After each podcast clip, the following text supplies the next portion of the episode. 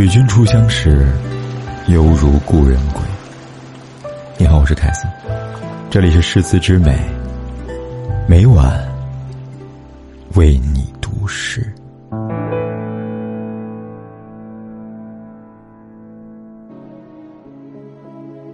元和五年，元稹之妻韦氏突然身患重病，二十七岁去世。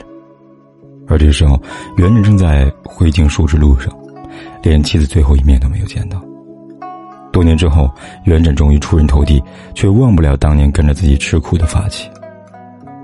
今天这首诗，就是元稹为了纪念亡妻所写的诗文。其中那句“贫贱夫妻百事哀”中的“哀”，不是贫贱，而是妻子死后他终于出头的遗憾。昔日戏言。身后意，今朝都到眼前来。衣裳已是行看尽，针线犹存为人开。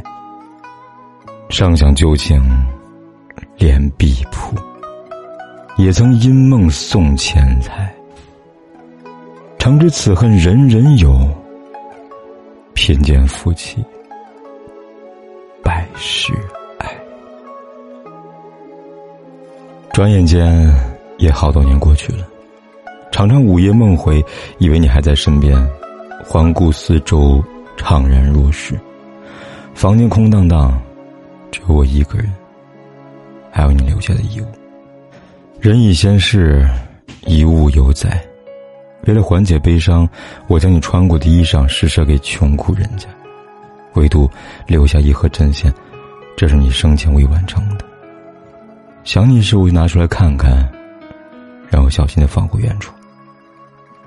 命运很吊诡，当年我们曾经戏言聊起死后的事情，谁能想到，玩笑话居然成真了。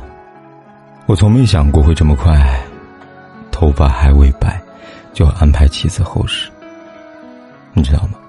每次想起你，都会起身为你焚纸烧钱。希望你在那边过得好一点。毕竟，你生前跟着我过了那么多贫苦的日子，如今我当上了尚书右丞，有钱了，生活也好，可你却走。山珍海味食之无味，美女如云，不及你金贵。人生最大的遗憾，莫过于此吧。